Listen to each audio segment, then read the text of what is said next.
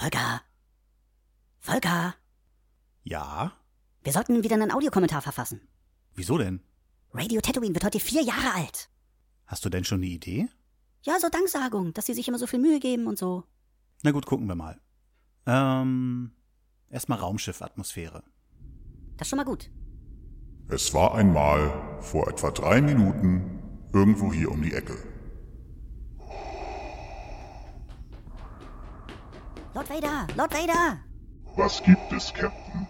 Radio Tatooine wird heute vier Jahre alt. Wollen wir nicht ein paar Glückwünsche schicken? Und wie stellen Sie sich das vor, Captain? Erstmal könnten wir uns bei Ihnen bedanken für stundenlange Gespräche über Star Wars und das seit vier Jahren. Sowas hört doch kaum einer. Man könnte sich bei Tim und Sissy für den Buchclub bedanken. Bei Ben könnte man sich dafür bedanken, dass er mit seinen kreativen Ideen kleine Teaser macht und schöne Musik, die den Podcast ja wohl eindeutig auch bereichern.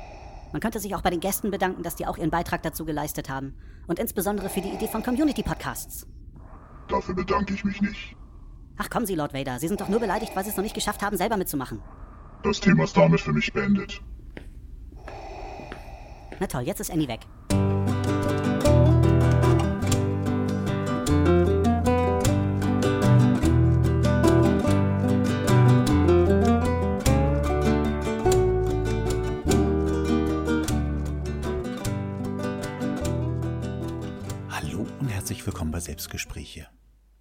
Ziemlich spät am Abend und meine Familie schläft schon, da muss ich ein bisschen leiser sein. Ich muss meine Aufnahme aber unbedingt jetzt machen, weil ich so viel Knoblauch gegessen habe. Es wird nicht lange dauern, bis mein Mund total austrocknet und dann kann ich gar nicht mehr reden, ohne zu schmatzen. Ja, was war in der letzten Zeit so los? Musste ein bisschen auf meiner Homepage arbeiten. Ich habe eine Folge gelöscht, und zwar die Folge Nummer 6, den Hörerfeedback-Fake. Ich habe ständig Spam, ähm, so, so, ja, Kommentare halt bekommen. Die landen ja erstmal in einem Ordner, wo ich sie zulassen muss oder wo ich sie dann halt an Spam-Ordner schieben kann. Ja, aber es hat irgendwann genervt. Ich, ich habe den Titel der Folge immer schon geändert, damit die URL sich auch ändert, aber es kam trotzdem jede Menge von diesen Spam-Dingern an.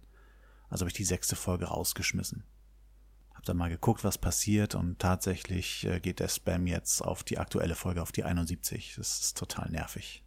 Jetzt habe ich die sechste Folge wieder hinzugefügt und bis jetzt äh, wird sie in Ruhe gelassen.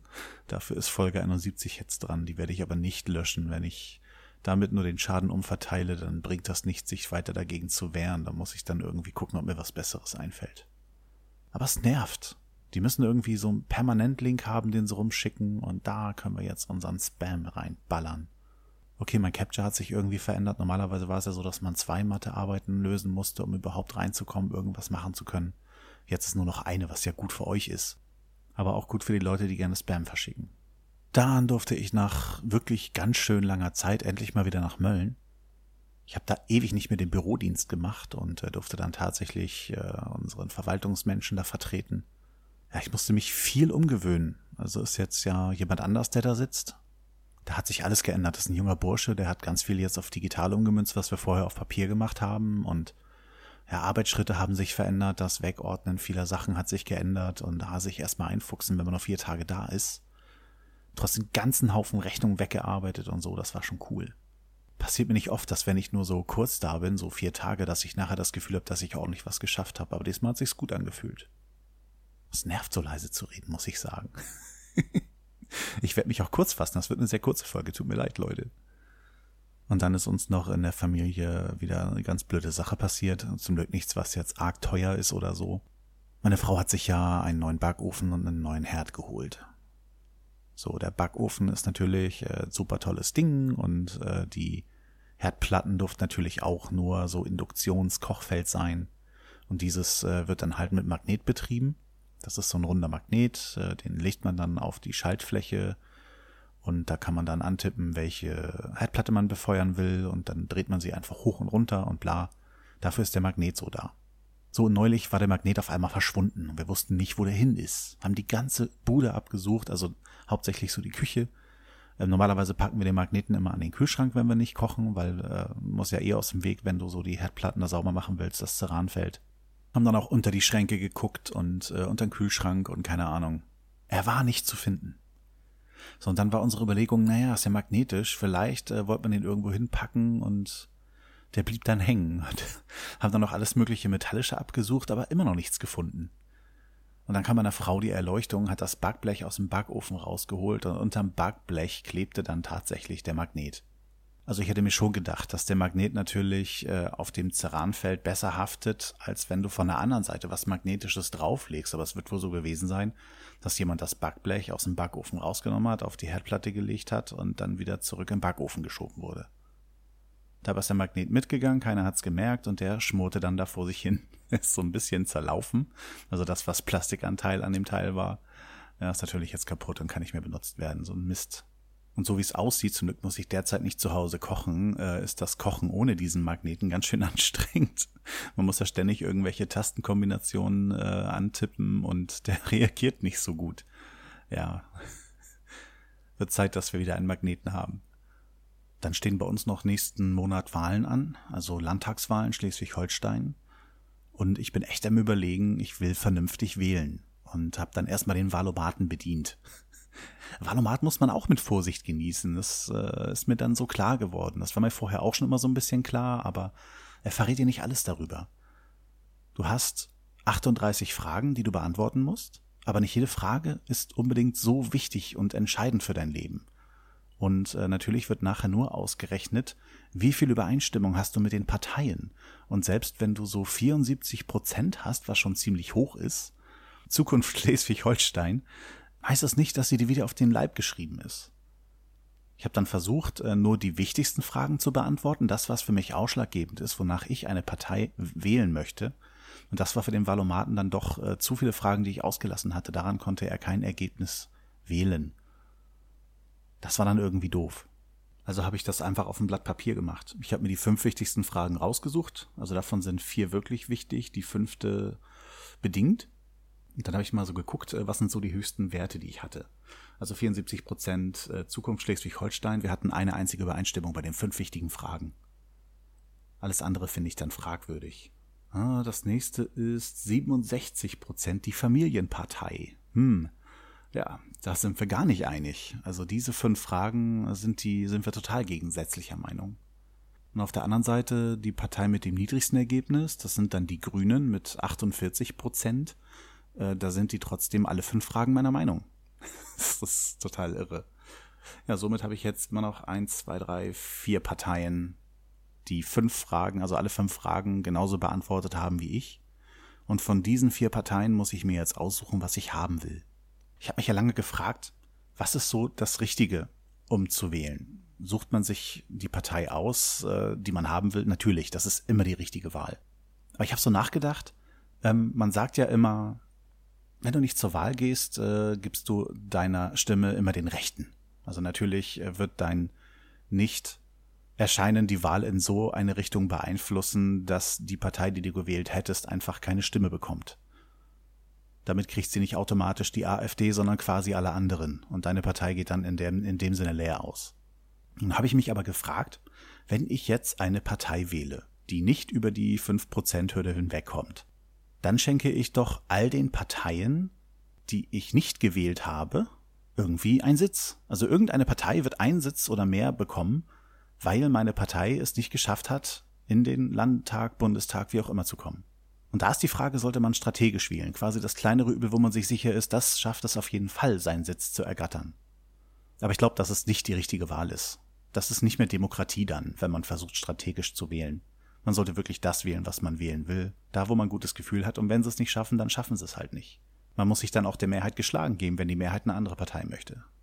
Ja, aber ich tue mich mit meinen vier Parteien immer noch sehr schwer, weil ich weiß auch nicht. Ähm, da muss ich mir noch was einfallen lassen, wie ich das geregelt kriege. Also meine Mutter hat mich ja immer sozialdemokratisch erzogen, von dem her sollte ich eigentlich ein äh, erzogener SPD-Wähler sein, aber das will ich dann auch nicht automatisch. Wenn ich mir die Wahlplakate so angucke, die finde ich zum Großteil echt lächerlich. Das weckt kein Vertrauen in mir. Ja, und sonst hätte ich noch eine kleine Serienempfehlung für die Menschen unter euch, die es dramatisch mögen. Ich habe auf Netflix gesehen 13 Reasons Why oder wie es auf Deutsch heißt, Tote Mädchen lügen nicht. Es ist nicht der dümmste Titel, aber er klingt auf jeden Fall schon mal doof. Passt im Endeffekt schon da rein, aber naja. Ähm, die Handlung ist in etwa, dass ein Mädchen sich das Leben genommen hat und bevor sie das getan hat, hat sie quasi gepodcastet, hat sich Kassetten geschnappt und darüber geredet, warum sie sich das Leben nimmt. Also das sind dann insgesamt 13 Seiten Kassetten, deswegen 13 Reasons Why. Und auf jeder Seite äh, schnappt sie sich einen Menschen, dem sie sagt, äh, du hast mein Leben negativ beeinflusst, weil du das und das getan hast. So, und ähm, während all das abläuft, ähm, folgen wir halt nebenbei auch einem Jungen, der nämlich gerade in dieser Serie dann diese Kassetten bekommt und alle 13 Folgen lang immer eine Seite dieser Kassetten hört. Ich habe glatt seinen Namen vergessen. Wow. Clay heißt er, genau. Ja, und Clay äh, mochte das Mädel auch. Und ja, also es geht unter die Haut irgendwann. Es gibt auch äh, schlechte Sachen an der Serie, also irgendwann nervt Clay auch ein bisschen, zumindest bei mir. Mich hat das Thema echt emotional so ein bisschen gepackt, gerade so in der letzten Folge, weil ja, es ist jetzt vielleicht ein kleiner Spoiler, aber im Grunde ist es die logische Schlussfolgerung am Ende, ähm, weil wir auch immer ihren Weg mitverfolgen können. Also die Schauspielerin macht halt auch die ganze Zeit mit, weil man immer wieder Rückblick in die Vergangenheit kriegt.